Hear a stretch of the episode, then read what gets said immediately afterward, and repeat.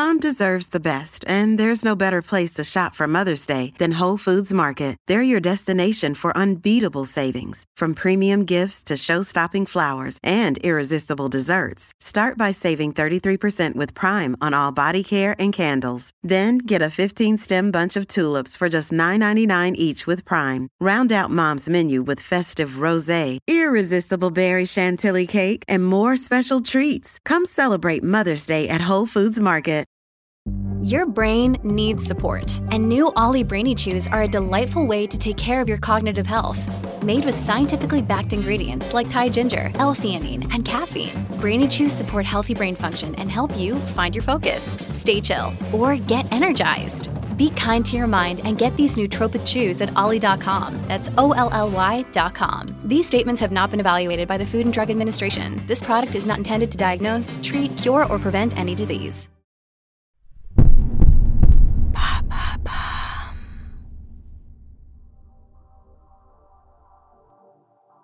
Salut, moi c'est Alice Vacher et dans l'empreinte, j'essaie de comprendre comment les marques s'engagent et agissent concrètement dans la transformation positive de notre société.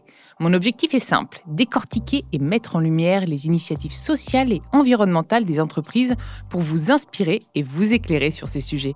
Allez, c'est parti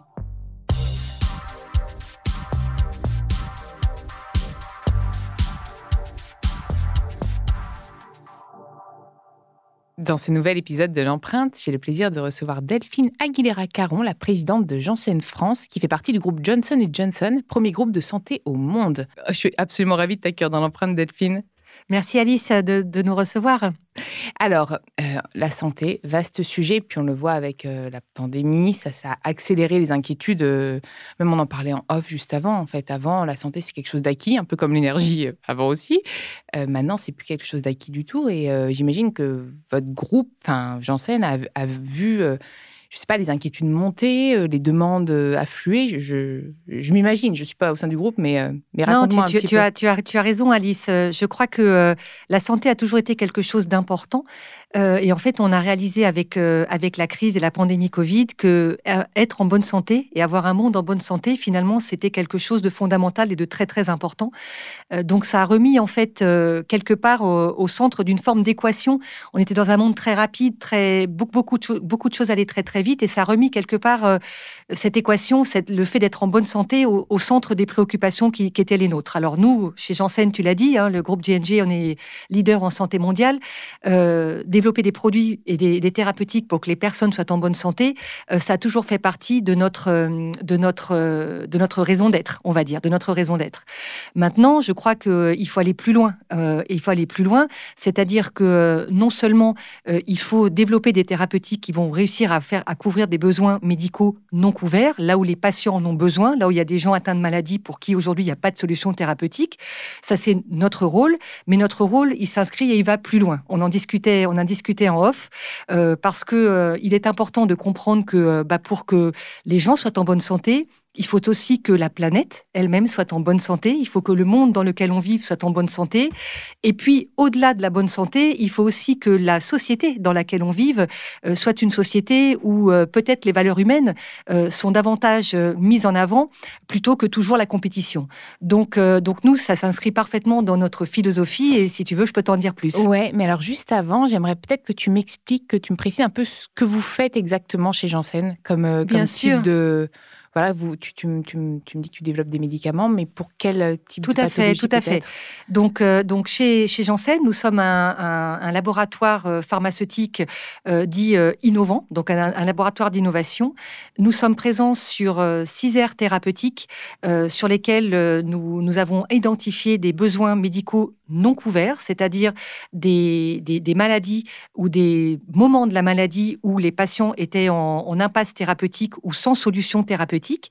Euh, ces domaines, ce sont euh, l'oncologie, l'hématologie, l'immunologie, le cardiovasculaire, euh, la THP, l'hypertension artérielle pulmonaire, ah, donc la, les neurosciences, tout ce qui est également sclérose en plaques, dépression, et, mais également infectiologie. T'as pas l'impression justement que tous ces types de pathologies ont explosé depuis quelques années? Enfin, moi, après, est-ce que c'est parce que je suis beaucoup plus informée ou parce que peut-être qu'on met plus de, de, de noms sur les pathologies, mais j'ai l'impression que. Alors, il y, a plusieurs choses. Il y a plusieurs choses. Euh, la première des choses, c'est que certaines pathologies augmentent parce qu'elles sont également mieux diagnostiquées. C'est ça, bien Donc, on sait mettre, on sait mettre euh, un mot euh, sur un diagnostic, sur un diagnostic qu'on ne voyait pas. Le vieillissement également de la population mm. fait que certaines d'entre elles, heureusement pour nous, j'ai envie de dire, arrivent plus tard dans la vie de, dans la vie de l'être humain. Donc, effectivement, leur nombre augmente de ce point de vue-là. Mais on voit également un certain nombre de pathologies qui, tu as raison, étaient moins présentes avant et tendent à l'être davantage. par exemple, tout ce qui est maladie auto-immune, les patients atteints par, notamment par exemple de maladies de Crohn ou de choses comme ça, on en avait moins avant que maintenant. Les, chiffres le montrent. Les mais, chiffres le montrent. Mais encore une fois, il y a peut-être aussi plus de diagnostics. Ça, faut quand même se le, se le dire. Absolument. C'est à la fois plus de diagnostics, mais également aussi notre mode de vie. Un mode de vie plus sédentaire va faire qu'on va peut-être développer des maladies métaboliques plus importantes, type diabète, l'alimentation. Il y a beaucoup, beaucoup de choses. Les pesticides, tout ça. Tu me parlais de la planète. c'est lié. Non, mais vraiment, on se pollue nous-mêmes. Quand on pollue nos océans, bah, derrière, c'est nous qui mangeons le poisson. Donc, en fait, pareil, nos sols, l'air qu'on respire, tout ça, ça accélère. L'impact de l'environnement est en train d'être étudié et, probablement que l'impact de l'environnement, on le voit aujourd'hui, euh, un certain nombre d'enfants vivant dans les grandes villes souffrent davantage de maladies euh, pulmonaires, d'asthme notamment, euh, parce qu'on sait que la pollution a, un effet sur, sur, ça. Donc oui, tout à fait. L'environnement dans lequel on vit a, une influence. D'où vos engagements. Donc j'imagine aussi en faveur de l'environnement. Est-ce que tu peux me donner quelques exemples justement? Bien sûr. un grand groupe comme ça s'engage pour l'environnement Bien sûr. Donc nous sur, le, nous sur le, on a vraiment deux axes, hein, parce que dans RSE, Alice, il y, a, il y a responsabilité sociétale et environnementale. Euh, donc nous, on est vraiment sur ces deux, euh, sur ces deux sujets. Euh, s'agissant de l'environnement, au-delà bien entendu de toutes les actions que fait en fait notre groupe au niveau corporate, nous, nous sommes en France une filiale qui va plutôt commercialiser des médicaments qui sont produits en dehors du sol français majoritairement. Donc on va plutôt être sur, une, sur euh, un impact environnemental, ce qui est du scope euh, numéro 3, ce qu'on appelle le fameux scope numéro bien 3. quand on me parle uniquement du scope 3, je me dis ça, c'est clair que... Euh, mais, mais, pour autant, on, ne, on, ne, s'en affranchit pas et, bah, et, on, considère qu'on a, qu'on a un vrai rôle à, jouer là-dessus. Alors nous, chez, chez Janssen France, plus spécifiquement, dès 2012, on a fait notre premier bilan carbone. Et en fait, on en a fait plusieurs. Dès 2012 Dès 2012, on a mis en route ça pour pouvoir se dire qu'est-ce, que, qu'est-ce qui est de notre ressort et qu'est-ce qu'on peut faire, qu'est-ce qu'on peut faire au niveau local. Et, euh, et au niveau local, nous avons un, groupe de volontaires qui s'appelle euh, le, groupe de volontaires, du groupe RSE, un groupe de volontaires qui travaille sur un certain nombre de sujets qui nous permettent d'améliorer les choses. Alors, j'ai quelques exemples pour ce qui est de l'environnement. Très concrètement, on a travaillé sur, euh, sur plusieurs axes. Un premier axe qui consiste tout simplement à se dire, bah, dans un métier, dans un pays où nos produits sont, sont diffusés dans toute la France. Il y a des commandes qui partent tous les jours de nos centres de distribution.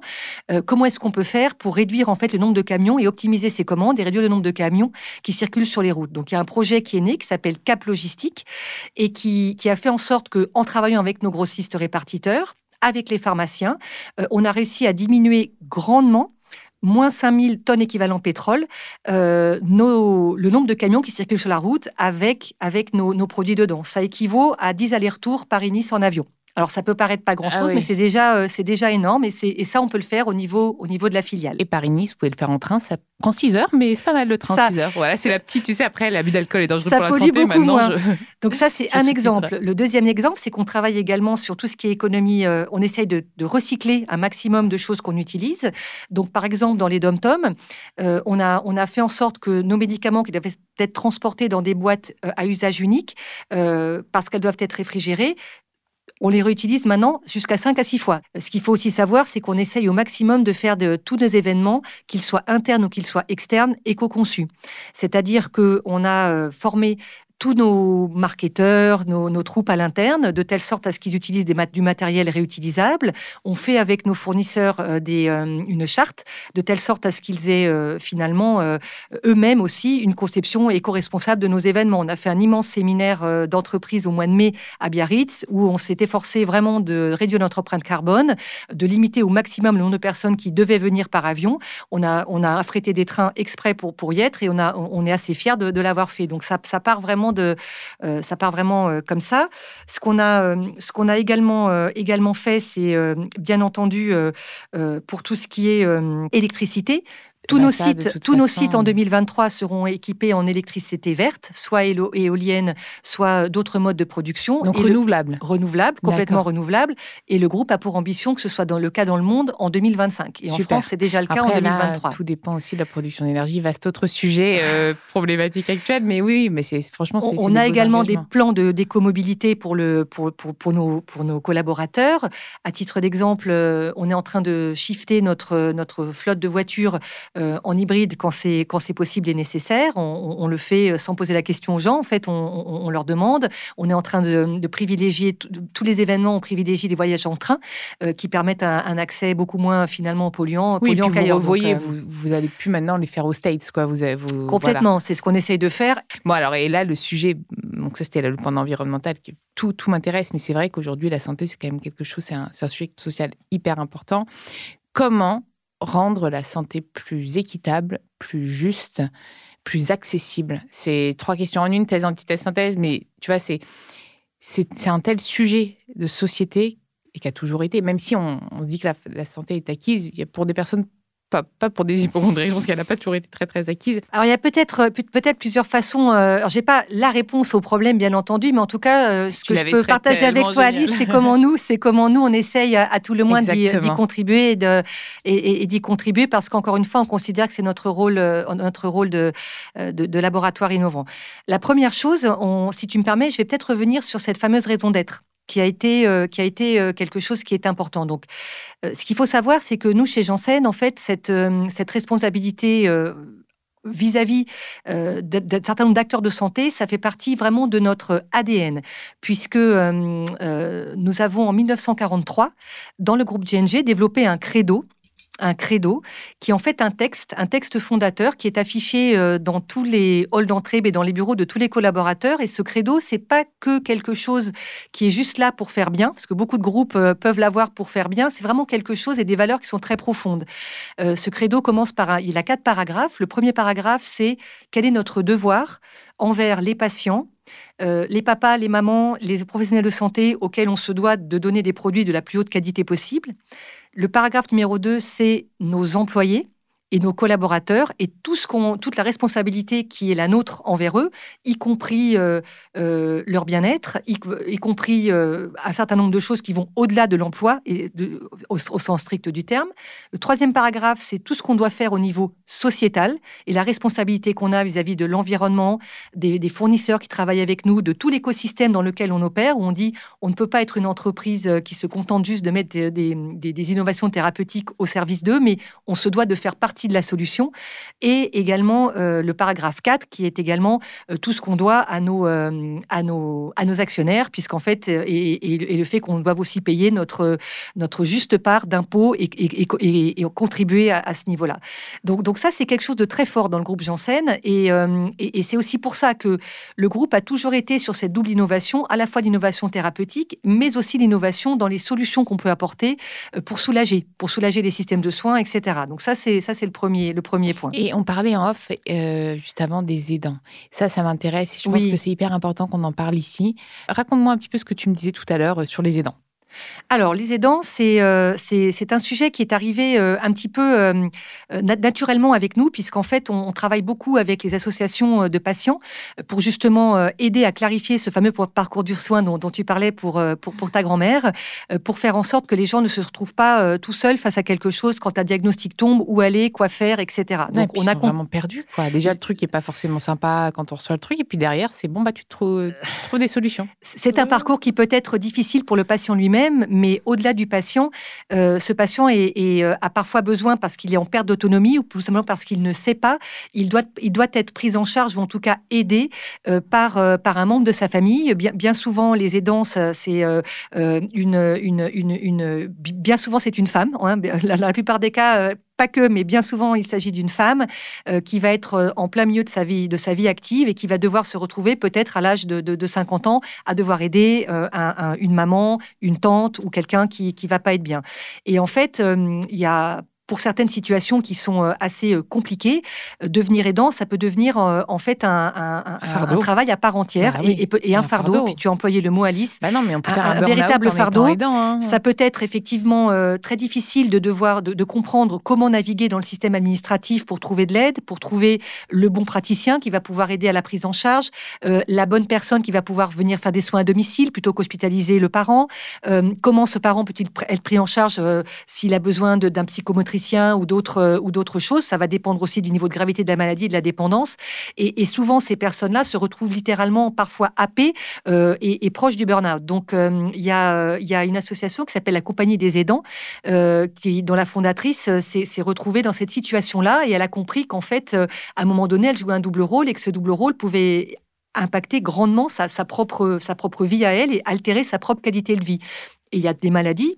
Quand on accompagne par exemple quelqu'un qui est victime d'un Alzheimer, on sait que la personne aidante euh, euh, est, épuisée par cette, par cette maladie. Donc, nous, ce qu'on fait, nous, ce qu'on fait, tu m'as demandé de poser la question. Euh, donc, bien souvent, les gens ne savent pas qu'ils sont aidants. Donc, ça, c'est le premier point, c'est découvrir que c'est un statut particulier. Oui, ils ont l'impression juste que c'est normal, en fait. En fait, non. En fait, non. Le statut d'aidant, c'est un statut particulier. le fait de pouvoir mettre des mots oui, sur ce statut et de pouvoir en parler, c'est déjà, mmh. c'est déjà une bonne chose. Après, la deuxième chose, c'est la compagnie des aidants, donc que j'enseigne euh, que j'enseigne soutien régulièrement, c'est une euh, c'est une euh, c'est une entreprise qui en fait aide les personnes à, se rendre compte qu'ils sont aidants et surtout les aide dans les démarches administratives, les aide dans un certain nombre de choses pour pouvoir faire en sorte que la prise en charge de leurs proches ce ne soit pas que sur eux et sur leurs propres épaules, mais qu'ils arrivent à naviguer dans le système administratif pour trouver pour trouver de l'aide. Et, et bien entendu, on fait la même chose à l'externe mais également à l'interne avec nos propres collaborateurs, voilà, en les, en les sensibilisant. Euh, nous-mêmes sommes des, personnes impactées, tous autant qu'on est, on a, été ou on sera aidant un jour, ça, c'est une certitude. Euh, donc c'est important aussi de, sensibiliser. Il va sans dire que nous avons évidemment mis à la disposition des collaborateurs, on a des jours de RTT solidaire euh, qui permettent, quand un collaborateur a besoin pour un enfant, pour un parent, de jours de congé, la mobilisation immédiate et, et bien souvent, une fois que l'email est envoyé, dès le lendemain, on nous dit c'est bon, il y a assez de jours, puisqu'en fait, les gens spontanément le font. Est-ce que tu aurais encore envie de partager quelques engagements? Avant de, avant de clore l'épisode Bien sûr, euh, bien sûr. Donc, euh, l'engagement, de, tu, m'avais interrogé Alice sur notre, sur notre raison d'être. Euh, donc, peut-être que je vais y revenir brièvement avant de te parler de ce qu'on fait en diversité, inclusion et équité. donc, la raison d'être de Janssen, c'est ensemble sans attendre pour transformer la vie des patients. Euh, et ça, c'est une raison d'être qu'on a construit euh, avec, euh, d'une part, la Leadership Team France, donc mon équipe rapprochée. Ce quand je suis arrivée, j'avais envie de redonner du sens, de vraiment donner du sens. Quand on travaille dans l'industrie pharma, on travaille dans la santé. comme tu l'as dit, ça va au-delà de... C'est un engagement. C'est-à-dire que moi, je sais pourquoi je me lève tous les matins. Je me dis que tous les jours, peut-être, il y a la vie de quelqu'un que je vais aider, que je vais aider d'une manière ou d'une autre. J'allais justement te poser la question, parce que c'est vrai que c'est un métier plein de sens pour le coup c'est un métier plein de sens euh, et, c'est vrai qu'on avait envie de redonner à nos collaborateurs la nature de ce sens. Donc, mm. inspiré de notre credo, on a mis en, avant des valeurs et des drivers qu'on avait envie de mettre particulièrement en exergue pour se dire, quand on est chez Janssen France, c'est quoi notre, notre marque de fabrique? Le ensemble, il est important, Alice, parce que quand j'ai pris mon poste il y a un an, euh, j'ai été aussi écouter beaucoup ce qui se disait sur cette société à l'externe. Ah, mais c'est et puis surtout qu'il y a tellement de méfiance et de défiance euh, vis-à-vis des laboratoires, etc. Enfin, beaucoup de euh, gens m'ont dit, Delphine, ce qui caractérise votre entreprise, c'est la première des choses, c'est que vous êtes une vraie équipe. Quand on parle à Janssen, vous parlez d'une seule voix, et ça, c'est extraordinaire. Et la deuxième chose qui est très différenciante par rapport aux autres, c'est l'engagement l'engagement de tous vos collaborateurs. On sait que quand on vous passe un coup de fil, vous êtes là. Euh, on sait que vous allez nous aider à transformer donc la proximité euh, sans attendre, parce que je pense que, comme tu l'as dit, Alice, il y a un vrai sens de l'urgence un vrai sens de l'urgence. Les patients attendent et, euh, Dieu sait si dans certaines maladies, chaque jour compte. Donc le sans attendre, il est pour moi euh, essentiel et pour transformer la vie des patients, euh, mais pas que les patients, pour transformer aussi la vie de ceux qui les accompagnent. Donc ça, cette, cette, cette, cette, raison d'être, on l'a déployée auprès de tous nos collaborateurs et quelque part, on, on les a un peu, comment dire, on a réavivé un peu ce, en, même temps, cette petite flamme qu'ils avaient tous, mais qu'ils avaient besoin de se réentendre dire. On l'a déployé employés, je pense que s'ils vous ont rejoint, justement, c'est pour cet esprit d'équipe. Donc tout à fait, ils tout à fait pour cette, euh, pour cette force du collectif. Et ce qui nous caractérise également, on en avait parlé aussi en, assis en off, c'est euh, effectivement, on est très très engagé dans, dans beaucoup d'actions, euh, mais c'est une gouvernance très particulière chez nous, puisqu'en fait, tout vient par des groupes de volontaires, des groupes de volontaires qui sont mobilisés sur un certain nombre de sujets, comme la parité homme-femme, comme le handicap, comme les, les, les opportunités intergénérationnelles. On a un groupe qui s'appelle NextGen. On a des, des, personnes qui travaillent également sur tout ce qui est euh, multiculturel avec le groupe euh, Amena. Tiens, euh, question sur la santé, parce que alors moi j'ai des a priori, je te, te ferai pas part, enfin pas des a priori, mais j'ai des idées. C'est quoi la, parité homme-femme? Enfin, sur la santé c'est alors, alors chez Janssen, c'est quelque chose de très très fort. C'est quelque chose que porte le groupe depuis, depuis longtemps et que porte la filiale France en particulier. Aujourd'hui, il y a plus de 60% de nos collaborateurs sont, sont, des, femmes. En fait, moi j'avais l'impression que c'était assez féminin la santé justement, déjà de base en fait. Alors, il y a beaucoup plus de, il y, a un certain nombre de femmes. Alors, pourquoi? Il y a plusieurs choses. Hein. On parle plutôt d'infirmière que d'infirmier. Hein. naturellement, le fait de prendre soin de l'autre, le fait de prendre soin de l'autre, c'est quelque chose d'un petit peu plus féminin, on va dire. Et aujourd'hui, c'est vrai qu'à la sortie des écoles de médecine ou de pharmacie, on a plutôt un pourcentage plus favorisant pour les femmes que pour les hommes. Et que ce soit euh, au sein, au, sein de, l'industrie pharmaceutique elle-même ou même euh, à l'extérieur, donc dans, l'hôpital, en fait, on voit qu'au fur et à mesure, euh, il y, a, quand même un effritement de cette parité et en particulier, plus on monte haut et plus ça peut se voir. Et puis toi, tu es dans l'innovation. Donc euh, il y a tout ce travail de recherche et tout. Et il y a beaucoup, c'est là où il y a peut-être plus d'hommes finalement Peut-être euh, davantage. N'empêche que sur les chiffres, sur les chiffres Janssen France, on a, on a 60% de femmes qui sont des managers, 60% de femmes qui sont des directeurs, et à mon comité de direction, euh, on a 60% de, de, femmes. Donc ça, ça, on y tient. Je tenais à te le dire, c'est rare quand j'arrive à avoir une présidente l'empreinte. En fait, pour avoir des femmes, je suis obligée de, de descendre de poste et d'aller sur des responsables d'RSE, etc c'est toujours comme ça. Et là, quand je savais que toi, tu étais euh, présidente, j'étais mais ravie. Donc, tu es la meilleure, euh, donc, le meilleur euh, exemple. Voilà, il n'empêche, il n'empêche Alice que ça, ça, ça demande un, effort proactif, un effort proactif, un effort de tous les jours.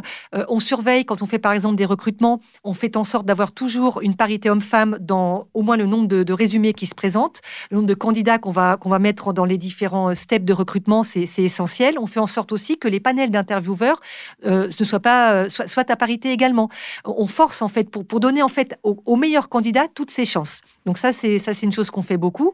À l'externe, sur cette parité homme-femme, euh, on a une initiative extraordinaire qui s'appelle Donner des ailes à la santé. Euh, en fait, on s'est aperçu que finalement, défendre cette parité, c'était important. Et en discutant avec des collègues euh, médecins, avec des, femmes médecins, on s'est aperçu qu'en fait, l'hôpital était un milieu extrêmement difficile, un milieu assez sexiste. Et il y a un baromètre qu'on conduit tous les ans. Et, malheureusement, le ce baromètre a montré encore cette année que 85% des femmes qui exercent à l'hôpital ont été victimes de, sexisme. Donc c'est assez, euh, assez important. Donc, Autre chiffre, Alice, au niveau, des, au niveau des chiffres, plus de 60% des femmes diplômées de médecine et qui rentrent à l'hôpital. Au niveau euh, des niveaux supérieurs PUPH, euh, il y en a à, peu, à peine 20% qui arrive à, qui arrive à ce stade-là. Donc, euh, donc on s'est senti, en fait, en discutant avec elle, on s'est rendu compte que, euh, pour le coup, l'hôpital était assez désorganisé. Euh, il n'avait pas d'outils, comme on, a la chance d'en avoir, nous, dans nos grands groupes, des outils pour aider les femmes à percer le plafond de verre, pour aider les femmes à avoir confiance en elles, à bien mener un entretien, à bien négocier une augmentation, à bien négocier une promotion, etc. On s'est aperçu tous ces outils que, dont, nous, on nous a équipés depuis quelques années dans, le groupe, depuis un certain nombre d'années même, l'hôpital en était dépourvu. Donc, d'où cette initiative Donner des ailes euh, que Janssen a soutenue dès le premier jour pour essayer de faire en sorte bah, que euh, ces outils, toute cette, toute cette expertise puisse être transférée. Euh, et aujourd'hui, on est très fiers puisqu'il y a une charte qui existe. Il y a 50 pratiquement 50 hôpitaux qui l'ont signée et une ARS, l'Occitanie, qui, qui, va, qui va la mettre en place. Donc, donc les lignes sont en train de bouger. Mmh. malheureusement, pas assez vite, mais en tout cas, il y a une vraie prise de conscience. Eh ben, merci beaucoup. C'est sur ces belles paroles justement qu'on va terminer cet épisode. Les lignes sont en train de bouger. Et donc, Merci. On, a confiance. Merci à toi euh, pour, euh, bah, pour, pour, cet échange. J'ai appris plein de choses. Et puis continue, continue euh, à te lever le matin avec ce sens que tu, que tu donnes à ton métier.